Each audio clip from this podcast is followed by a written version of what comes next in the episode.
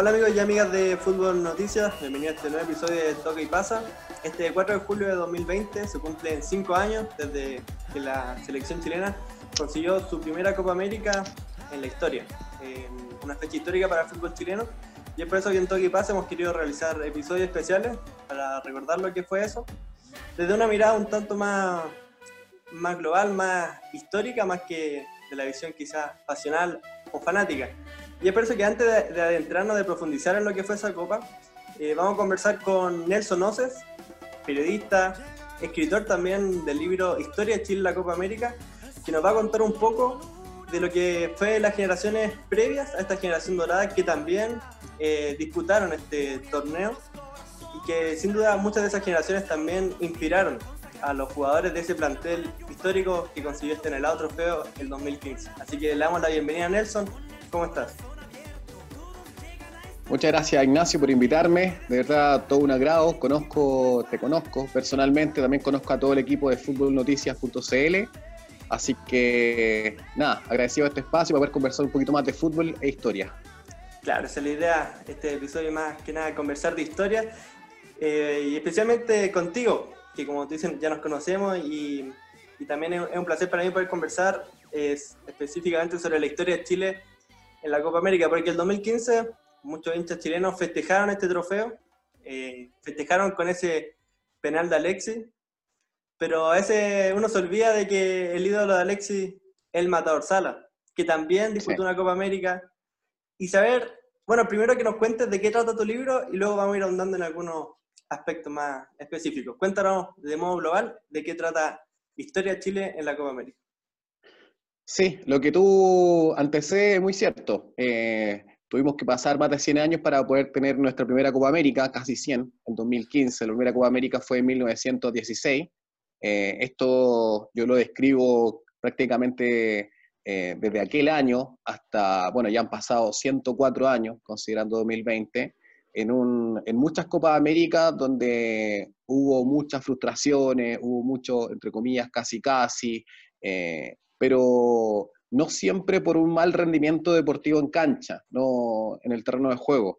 Eh, muchas veces nosotros durante la historia estuvimos condicionados por eh, árbitros muy tendenciosos, ¿no? sobre todo favorables para el Pacífico, para Brasil, para Argentina y fundamentalmente para Uruguay. Tuvimos, antes de la Copa América 2015-2016, tuvimos nosotros em, cuatro torneos, que fueron en 1955, 56, tuvo dos subcampeonatos seguidos, donde la mayor parte de esa generación la compuso lo que posteriormente sería el Valle Azul, eh, liderado por Leonel Sánchez, y también gran parte de ese Wander que también fue muy, muy importante en aquella década que salió campeón de Chile en 1958.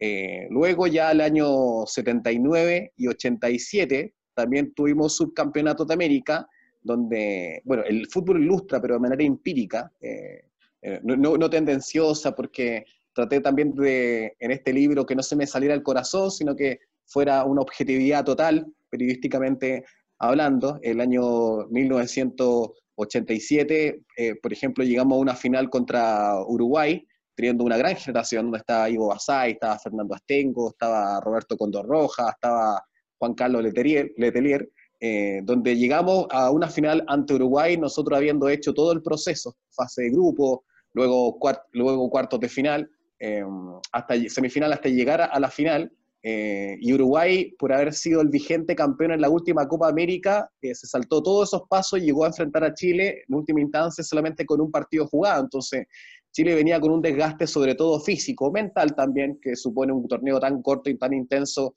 como es una Copa América que se define en ese momento solamente en tres semanas. Eh, y claro, había ahí dispar, un dispar escenario competitivo entre Uruguay y Chile, donde finalmente Chile pierde por, por 0 a 1 en esa Copa América que se realizó en Argentina. Y el año 1979, ya con una generación eh, donde estaba Elías Figueroa, donde estaba Carlos Caselli, donde está también el Pollo Belli, eh, también una excepcional generación, creo que es la segunda después de la generación dorada, haber unido, haber unido a dos de los más grandes, o sea, para mí el mejor delantero de la historia de la selección chilena no es ni Marcelo Salas, ni Eduardo Vargas, ni el propio Ivo Basay, ni Reinaldo Navia, es efectivamente eh, Carlos Caselli. porque si nosotros, un gallo que, siempre estuvo en cancha, eh, por temas políticos durante la década del 70 y principios de los 80 no estuvo, pero tiene eh, el mejor registro en proporción a partidos jugados y goles anotados, Carlos Caselli. Y él estuvo, y estuvo también acompañado en ese plantel glorioso, a mi parecer,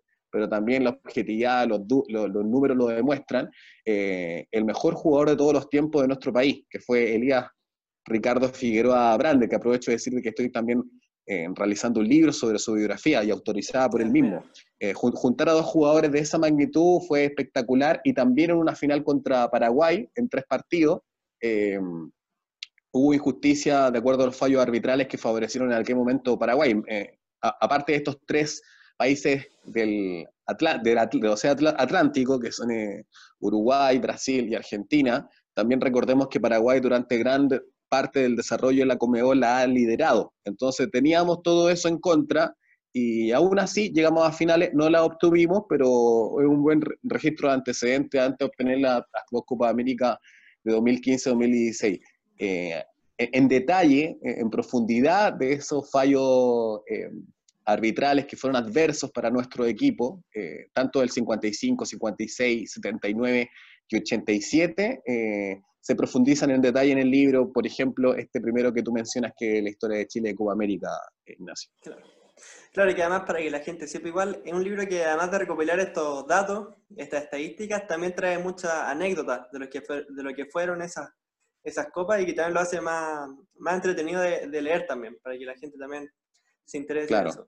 Eh, que nos sí, claro. ¿Sí? Nosotros en el libro eh, tratamos de hacer justamente eso, eh, más que un trabajo recopilatorio de, mucha información, que toda está, ninguna es novedosa a nivel de datos, de registro, de planteles, de quiénes marcaron los goles, quiénes fueron expulsados, quiénes fueron los, cuerpos técnicos. Eso uno lo puede encontrar en internet, todo está ahí. A, diferencia de aquello, lo que nosotros quisimos palpar en el libro y, y otorgándole identidad era hacerle entrevista a todos los jugadores que están vivos, eh, que participaron en Copa América desde la generación del 62, me refiero a Humberto Chita Cruz, a Rubén Marco, a la generación también de Leonel Sánchez, em, y a tantos otros, pasando por Chamaco Valdés, por eh, eh, Carlos Reynoso, el mismo Carlos Caselli, Leonardo Poyobelli, Elías Figueroa, em, y tanto otros, Juanito Olivares, que también fue un, mm. portero de la década de finales del 60 y 1970, y cada uno nos iba escribiendo anécdotas eh, que no fueron contadas en ningún momento y que solamente pueden ser eh, leídas en el libro, eh, de manera inédita. Entonces, para el futbolero, claro, ese libro fue muy exitoso, llegamos a, incluso llegamos a publicar una segunda edición, se vendieron cerca de mil libros, donde lo atractivo, creo, sé que viene muy de cerca, pero, pero es aquello para el futbolero apasionado total, saber historias inéditas, desconocidas de la Copa América, a voz de los, de los, protagonistas, que en primera persona, de los futbolistas, de, de, estas personas que finalmente son lo, lo, más importante dentro del fútbol, que son los que defienden, los que marcan, los que se adueñan del mediocampo, los que atajan goles, los que los convierten en arco contrario, es lo que ahí está plasmado en este libro que, que felizmente fue muy exitoso, pero creo que fue por ese factor. Claro.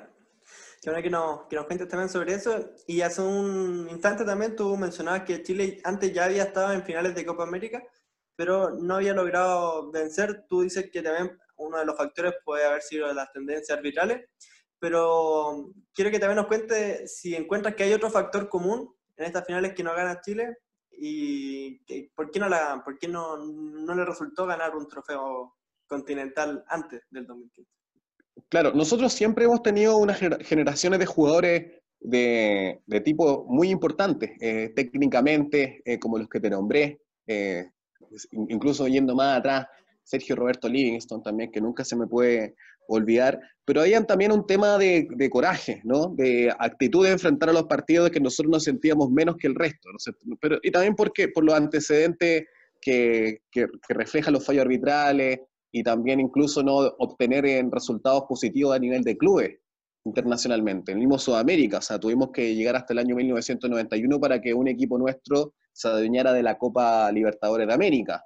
Yendo para atrás también, y nosotros también lo, nombramos en el libro, también hubo hartas generaciones de Copa Libertadores de América que, que injustamente no los tuvo Chile, como Unión Española al 75, eh, como los dos, los dos subcampeonatos que tuvo Cobreloa eh, en la década de los 80. No así la Católica al 93, porque fue superado justamente por un rival de mayor envergadura como fue Sao Paulo, el 93. A la Chile, bueno, a la Universidad de Chile sí le pasó también aquello el año 1996 con un penal que no se le cobró en cancha de River Plate en Argentina, en, Buenos Aires. Pero no teníamos ese ímpetu ganador que sí tuvo esta generación de 2015-2016. Em, yo hace un par de días atrás estaba hablando en un programa que estoy conduciendo con Claudio Palma eh, y coincidíamos en aquello, que hay eh, distintos factores que influyen de que Chile cambió de actitud y se considerara un ganador antes de entrar a la cancha ante estos rivales que por historia son mucho más importantes que nosotros, eh, de acuerdo a sus logros, como Alemania, Italia y el mismo Argentina. Le ganamos dos veces a Argentina, pero los chilenos nos sentíamos ganadores. Y gran importancia tuvo em, José Zulantay. también muy trascendente fue lo que le inculcó a la selección chilena y a toda una generación hasta ahora, Marcelo Alberto Bielsa, eh, también Jorge Sampaoli, y también con Palma y, como, fue bien, reciente, todo lo tengo, también Eduardo Bombalé, Eduardo Bombalé con este discurso tan em, eh, directo, ¿no? Frente a cámara, con esa potencia, con esa seducción y hablándole a los jugadores desde la pantalla chica y diciéndole, nosotros no tenemos que sentirnos menos al resto, o sea, mm. o somos iguales o somos mejores, somos...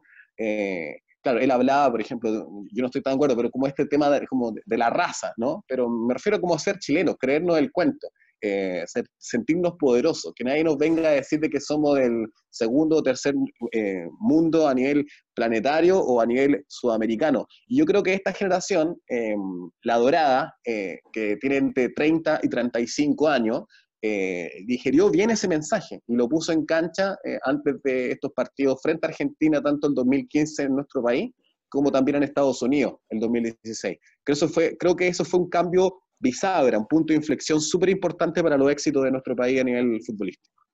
Claro, sí, también de acuerdo con lo, que comenta, eh, es cierto que si bien puede que haya existido esto, estas tendencias arbitrales, esta mafia en el fútbol que de a poco se iba comprando que sí realmente existía, pero también hubo algo mental ahí, que harto, hubieron varios personajes que colaboraron a ir cambiando esa perspectiva y que llevó a que esta generación, además de tener la experiencia anterior de otras generaciones que inspiran, también tuvieran esta mentalidad ganadora de atreverse a pararse igual igual frente a España, frente a Holanda. Claro. A empezar a, ver a Brasil no como el rival que uno va para no perder 4-0, sino que ver un rival que puede vencer. Entonces, es interesante saber eso. Y siguiendo esa misma línea, la primera Copa América que se disputa después de la era Bielsa, que es como la que más marca una mm. diferencia más notoria, es la Copa América de Argentina en el 2011, que... 2011. Que claro, uno, bueno, en tu libro igual lo citas, que parecía que esa Copa era como la primera para Chile, porque en cuarto de final queda eliminado Brasil y Argentina. Entonces en el camino como que el rival más complejo era Uruguay.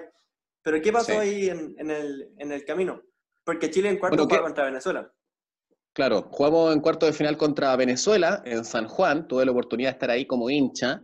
Eh, y claro, antes del partido frente al cuadro llanero, eh, el plantel sabía de que había quedado eliminado Brasil y Argentina, principales favoritos, y el rival a vencer era Uruguay, un rival que nosotros tuvimos en la fase de grupo, donde mm. si bien se empató uno a uno con gol de Alexis Sánchez, Chile deportivamente en el terreno de juego fue superior. Chile debió ganar ese partido jugado en Mendoza. Por lo tanto, eso le vino una confianza peligrosa al plantel.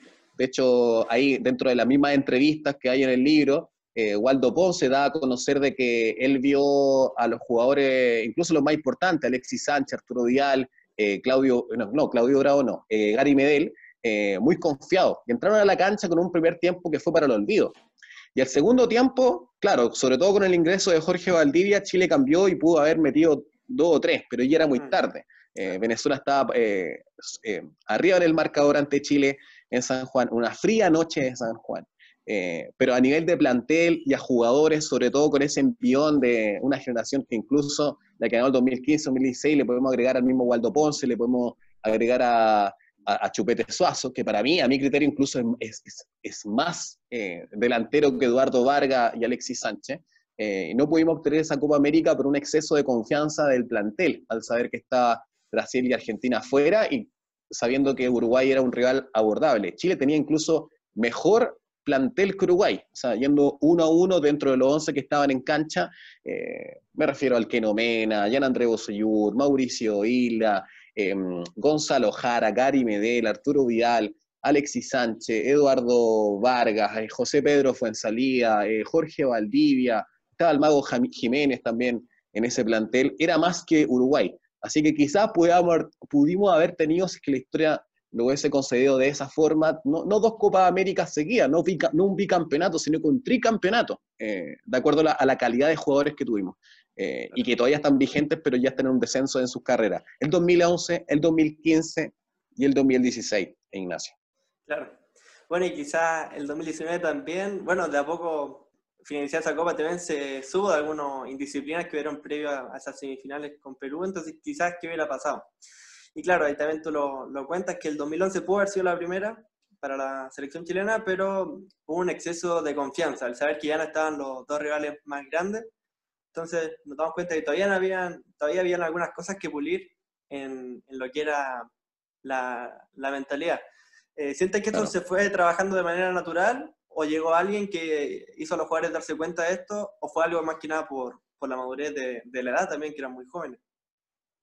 Claro, yo creo que el futbolista chileno, eh, por un historial, eh, yo no soy científico ni nada, pero quizá por nuestra idiosincrasia, por nuestra, y, lo vemos ahora en, la pandemia, ¿no? Nosotros necesitamos disciplina, eh, necesitamos un poco lo que, se, lo, que, lo que se decía en la época de Bielsa, también a fines de los 90, con Nelson Acosta y con este también comentarista Bombalé, que nosotros necesitábamos el látigo, o sea, necesitábamos la, la presión, necesitábamos ser Mateo, necesitábamos ser ultra rigurosos para sacar el mejor rendimiento de cada jugador. Eh, y eso también lo demuestra que con la misma generación y, con buena edad y con buen rendimiento cada uno de sus clubes extranjeros, eh, no nos fue bien con Pizzi. No nos fue bien con Pizzi en el último partido frente a Alemania en la Copa Confederaciones, tampoco nos fue bien inesperadamente y casi eh, suena tragicómico lo que ocurrió de no ir a Rusia 2018 con una gran generación que incluso yo creo que yendo a ese mundial teníamos posibilidad de estar dentro de los cuatro primeros.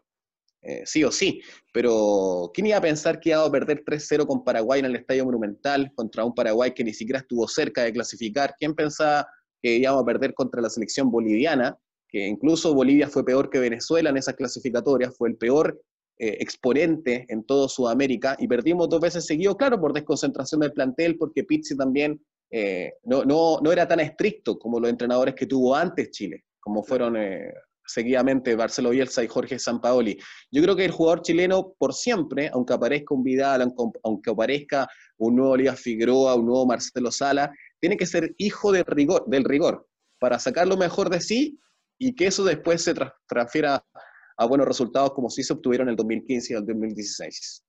Claro, sí, interesante lo que tú mencionas, porque, bueno, la otra vez en nuestro programa también tuvimos la oportunidad de estar con Claudio Palma y también llegamos a esa misma conclusión de que Pizzi en realidad, quizá el, problema de esa generación puede que no haya sido el entrenador. O sea, en lo táctico puede que no haya sido el entrenador, porque con Pizzi se volvió 7-0 a México, eh, Chile fue campeón de una Copa América también, pero el problema quizás fue que le, faltó manejar lo mental, que es lo que tú dices, esto de entrar al camarín frente a Uruguay y, colocar por aquí, frente a Perú y colocar por aquí para ser campeón de América, eh, son cosas mm. que denotan algo también ahí en, en, lo disciplinario, en la actitud, que como, que, como dices tú, hay que estar con el látigo, presionando, diciendo qué es lo que hay que hacer, qué es lo que no.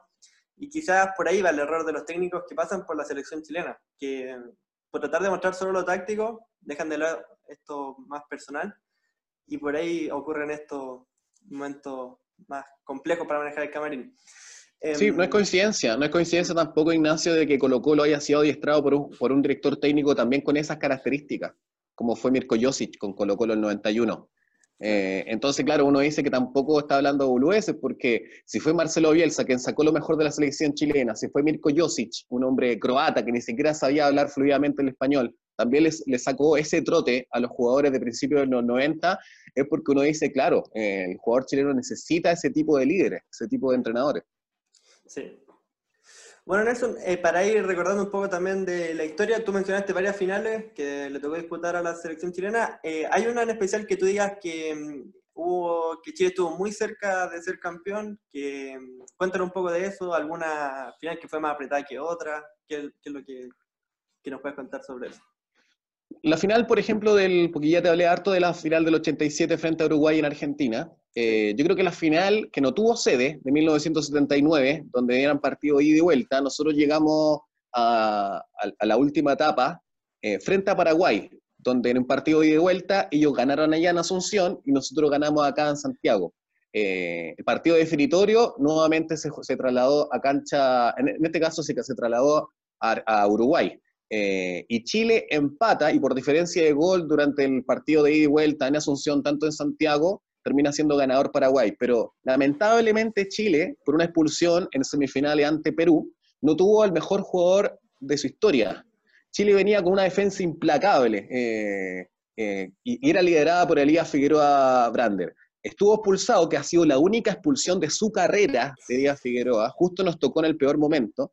Eh, y claro, eh, va Chile a Asunción y no hacen tres goles. Y Chile pierde 3-0 con el cuadro guaraní. Eh, pero incluso dentro de, de, ese mismo libro, el Pollo Eli lo dice, nosotros no contamos con el mejor jugador de nuestra historia y si hubiésemos tenido a Elías, pierde cuidado que no hay ningún lugar a duda de que Chile hubiese sido campeón, incluso con holgura porque Chile no le habían convertido prácticamente gol en el desarrollo de esa Copa América. Pero sin Elías, eh, Chile se vio más flexible y débil en la saga central, y claro, sin Elías era imposible, mm. porque teníamos un bastión que incluso estaba por cinco o seis peldaños por sobre el resto del plantel. Elías Figueroa era un monstruo, y no estar con él en la final, en la final era una, una desventaja terrible ante nuestro adversario, que fue en ese momento la albirroja de Paraguay. Sí. Bueno, qué bueno que lo mencionas también porque hoy en día han cambiado los tiempos, este fútbol más moderno premia mucho al, al que en las portadas, al, al, goleador, al que anota al delantero, el que convierte la definición de los partidos, pero esto también refleja la importancia de un buen pilar en la defensa, como lo fue Elías Figueroa en su momento, considerado para muchos el mejor de la historia, y también lo que era su ausencia en aquel plantel. Eh, también lo mencionabas tú, que no puedo dejar pasar, el, el formato de Copa América, que fue cambiando que nos cuentes también un poco de eso, cuál, cómo era en su inicio la Copa América, a diferencia de lo que la conocemos hoy en día. Sí, la, eh, Copa América en los primeros tres años eran solamente cuatro equipos. Eran Uruguay, Brasil, Argentina y Chile. La primera Copa América se realizó en Argentina, eh, conmemorando la independencia de aquel país.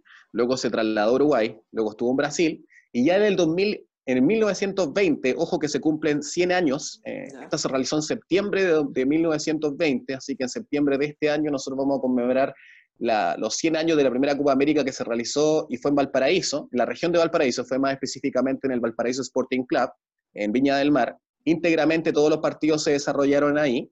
Eh, y claro, esos partidos, porque, porque eran pocos, eran cuatro, eran todos contra todos y ahí se dirimía quién iba a ser el, ganador por la cantidad de puntos obtenidos en esos cuatro pleitos.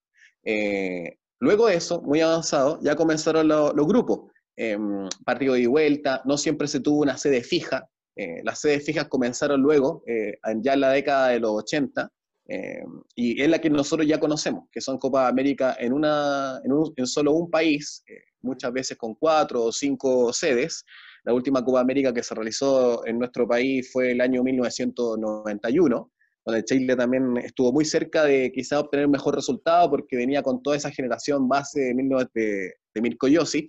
Em, tenía un entrenador que era, y, creo que lo dice Jaime El Pillo Vera, lo dice también en el libro, de que ellos querían que Chile jugara como Josic. Eh, con estos laterales que llegaban a línea de fondo, que eran prácticamente buines, punteros, Ojo también con eso, ¿ah? que los wins comenzaron eh, mucho antes, mucho antes de Bielsa, sobre todo con Josic. Es más, eh, como anécdota, eh, Colo Colo después del 92 juega contra Newells, All Boys, en la Copa América de 1992, y Bielsa ya era entrenador porque venía de ser campeón con Newells. Y em, Marcelo Bielsa viaja a Chile para ver cómo entrenaba Josic. Y, recuerdo que Marcelo, Marcelo Yarzún, que era el preparador físico de Mirko Josic, eh, lo dice, lo reconoce, que él fue al entrenamiento, bueno, lo invitaron y vio esta forma vanguardista, rupturista que tenía Mirko Josic de ser tan ofensivo, sobre todo en calidad de local. No así Colo Colo en calidad de visita, que con un empate se conformaba. Pero sí en calidad de, local, eh, Colo Colo era arroballador. Em, y bueno, volviendo a tu, pregunta, eh, claro, ya los formatos de Copa América, eh, considerando 10 países, que son los de la región sudamericana, y en esta ojalá que se repita esta, esta fusión entre la CONCACAF y la, y la CONMEBOL para poder volver a hacer este formato de, la Copa Centenario, eh, son en una sede fija. Y lo que me parece muy bien, porque prácticamente todos los torneos, incluso no futbolísticos, sino que juegos olímpicos, panamericanos, se realizan en una propia sede donde también fomenta más allá de lo deportivo el turismo y que se haga también famoso ese país por, por organizar un torneo que hoy en día cuesta muchísimo, son de una gran magnitud, ah, hay una gran inversión económica y los últimos tiempos han, resultado de, muy buena factura, o sea, casi como al estilo europeo. Las últimas Copa América, eh, en ese momento se conocían como, como torneos sudamericanos. Mm. Claro, hasta el nombre también le cambia. Bueno, Nelson, eh, agradecerte por, por, compartir con nosotros estos esto datos históricos, estas anécdotas también, y mm, sobre todo darte el tiempo de contarnos sobre eso y, y por último saber también ya pensando un poco en el futuro, bueno, se debió haber realizado una Copa América también em, este año, que era con 12, mm. también Colombia y Argentina, eh, en una eventual próxima Copa América que se juegue el siguiente año. Em, ¿Le ves posibilidad a la selección chilena de poder conseguir una tercera o ya, ya pasó ya? Bueno, sí, pues eso va a ser el, el, formato nuevo, que no sé si se va a permanecer en el tiempo, pero para mí es muy extraño. Eh, pero sobre todo se puede hacer una Copa América con Argentina y Uruguay, o Argentina y Chile, pero con países tan distantes a nivel geográfico como Colombia, que está, no, es como Europa, que están todos más juntitos, eh, eh, pero, pero, pero tan distantes como Colombia y Argentina, ojalá que esto sea la primera y última vez, sobre todo por la economía que está, va a ser muy golpeada después de esta pandemia. yo creo que Chile, lamentablemente, y más que un auspicioso relato, eh, pero tampoco quiero ser fatalista, no tiene una buena, buena generación ahora. O sea, Chile le está sacando rédito los últimos minutos. De hecho, el otro día Reinaldo Rueda, antes de la pandemia, pidió de vuelta a Jean André Bosellur. Em, Chile, eh, la generación que viene, lamentablemente, es una de las peores generaciones de los últimos 40 años. Nosotros los 90, claro, muchos hablan de Marcelo Sala, de Iván Zamorano, que, fueron los pilares de ese, de ese Chile en Francia 98 pero, tenía una cantidad de jugadores triunfando, rompiéndola en México, Eduardo Vilche, eh, Ivo Basay en el Necaxa, Fabián Stein en el Toluca, eh, Pony Ruiz en el Santos Laguna, eh, Claudio Núñez en el Tigre, Renato Lava en, el América, tantos jugadores, Rodrigo Valenzuela en el Atlas, después en el América. Nosotros, ¿cuántos jugadores tenemos rompiéndola en México? Muy pocos. O sea, Rodrigo Millar en algún momento, eh, que está próximo al retiro, eh, Nico Castillo en el América, eh, y tenemos muy poco. Y, yo creo que el nivel de competitividad en México ha, permanecido, en el tiempo, pero teníamos muchos jugadores de excelente nivel. O sea, Fabián está ahí en un 10, un, un, diezazo. De verdad, que llegó incluso a final de Copa a final de Copa Libertadores con el América, teníamos a Pablo Galdames también que la rompió en el Club Azul, que fue súper importante también en un subcampeonato de Copa Libertadores de América, Em, yendo más para atrás, lo que yo te decía, la generación del 87, con Astengo, con Condor Rojas, con el Juan Carlos Letelier, en, la década del 70, con Elías, con el propio Caselli, el Pollo Eli. Eh, ahora no tenemos esos cracks, lamentablemente. O los, que quedan hay que sacarle el máximo jugo posible para que nos vaya bien en esa Copa América, pero em, yo, no soy optimista para lo que puede pasar de Chile, no solamente en esta Copa América, sino que de aquí en más. Yo creo que si vamos a clasificar a, los próximos mundiales, ¿ah? Eh, pero de ahí a ser competitivos como lo fuimos antes eh, va a estar muy complicado. Si te fijas, incluso en los clubes, ¿qué club, qué, qué club chileno es competitivo a nivel internacional? Muy poco, por no decir ninguno. La, Católica podría ser, pero de repente en el plano internacional... ni, ni, la Católica le asegura pasar la primera fase, ni la Universidad Católica, que, que, que, categóricamente es el, mejor equipo de nuestro medio. En los 90 teníamos nosotros una gran Universidad de Chile, teníamos un gran Colo Colo de Gustavo Benítez, eh, teníamos una gran Universidad Católica con Pellegrini, estaba Pedro Acosta, Gorosito, Sergio Fabián Vázquez, la Unión Española dirigida por, por eh, Nelson Acosta tenía al Cando Cancarreño, al Pony Ruiz, José Luis Sánchez, César, eh, Gerardo Rabaida, Ricardo Rojas, que también la rompió en México, Ricardo Rojas en el América, y Mael Fuentes, que la rompió en Jaguares. Eh, lamentablemente la generación que viene ahora es una de las peores de los últimos 40 años. Ya, mira, interesante el, análisis también ahí de Nelson Ace, va a quedar el archivo también. Así que muchas gracias por compartirnos eh, tu opinión y sobre todo por darte el tiempo de contarnos también sobre tu libro. Y por último, señalar también eh, el último libro que sacó mm, Nelson Once junto a otros eh, escritores también, Alejandro Lorca, relator, y Miguel García, Fútbol de Pasión Cuenta, una recopilación de, no sé si llamarlo cuentos futboleros, pero también muy bien narrados por distintos personajes, Fernando Viergo por ahí, el propio Nelson, así que está, está muy bueno y agradecer también a los amigos de Trayecto Comunicaciones, la editorial, que también nos, nos facilita estos grandes libros, que es muy bueno fomentar en estos tiempos la lectura. Así que muchas gracias, Nelson. No, gracias a ti, Ignacio. Disfruten también ese libro. Ahí, claro, tú dices cuentos, hay cuentos, hay cuentos. Mm. Hay cuentos, hay historias testimoniales eh, y también hay, hay, quizás también relatos más novelescos. Hay de todo un poco. Está Edgardo Marín, que, relata ahí, está Fernando Viergo, hoy en día es el cantautor. Está también en Cristian Arcos, que es un gran escritor está Juan Carlos Fau, está el parlamentario em, Carlos Minami, bueno, y tantos otros. Son eh, Fernanda Pinilla, por ejemplo, seleccionada nacional femenina, Fernando Astengo, histórico también seleccionado masculino. Hay muchos personajes, no me gusta decir famosos, ¿ah? sino que reconocidos y reputados en sus propias áreas, que incluso gente no tan futbolera puede disfrutar de aquellos relatos porque hay muchos escritores que no, están dedicados 100% al fútbol, pero retratan un poco este deporte que nos encanta a todos nosotros desde su punto de vista, desde su área, desde la primera vez que fueron al estadio, el ídolo más grande que vieron, el gol que más gritaron o el partido que más frustración les dio, por ejemplo. Así que qué bueno que, que diste a conocer ese libro porque el último ya está ahora en la librería. Gracias. No, de nadie, muy bien. Y, también estuvimos atentos ahí al próximo lanzamiento que es de Elías Figueroa, por lo que nos cuenta, así que también seguro que se va a venir muy bueno ese libro. Así que agradecerte, Nelson. Vale, muchas gracias, Ignacio. El libro de Elías Figueroa, que es, la biografía autorizada por él, que ahora estamos por Editorial Planeta.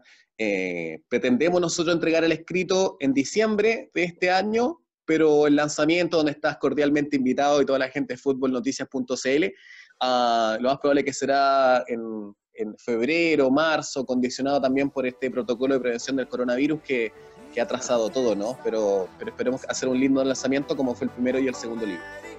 Eso, vamos a estar atentos ahí para compartir junto a ti también, junto a de este gran lanzamiento. Nuevamente muchas gracias Nelson y estamos hablando también para, para un siguiente contacto.